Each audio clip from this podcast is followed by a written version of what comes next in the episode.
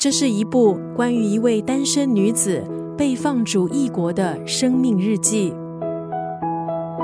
今天在九六三作家语录分享的文字，出自中文音的这本书《写给你的日记》。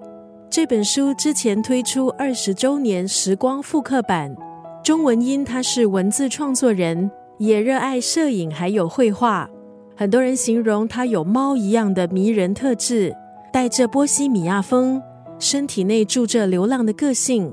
写给你的日记是中文音在美国纽约放逐两年的真实日记。一个单身女子离开家人、朋友、自己熟悉的环境，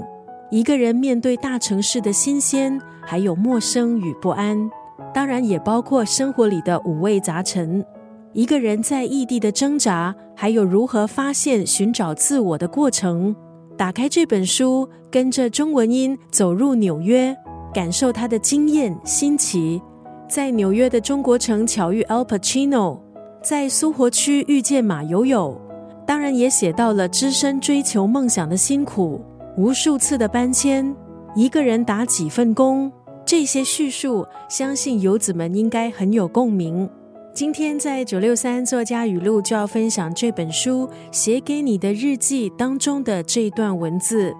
在美丽的光阴河流里。曾经我们短暂契合的走了一段，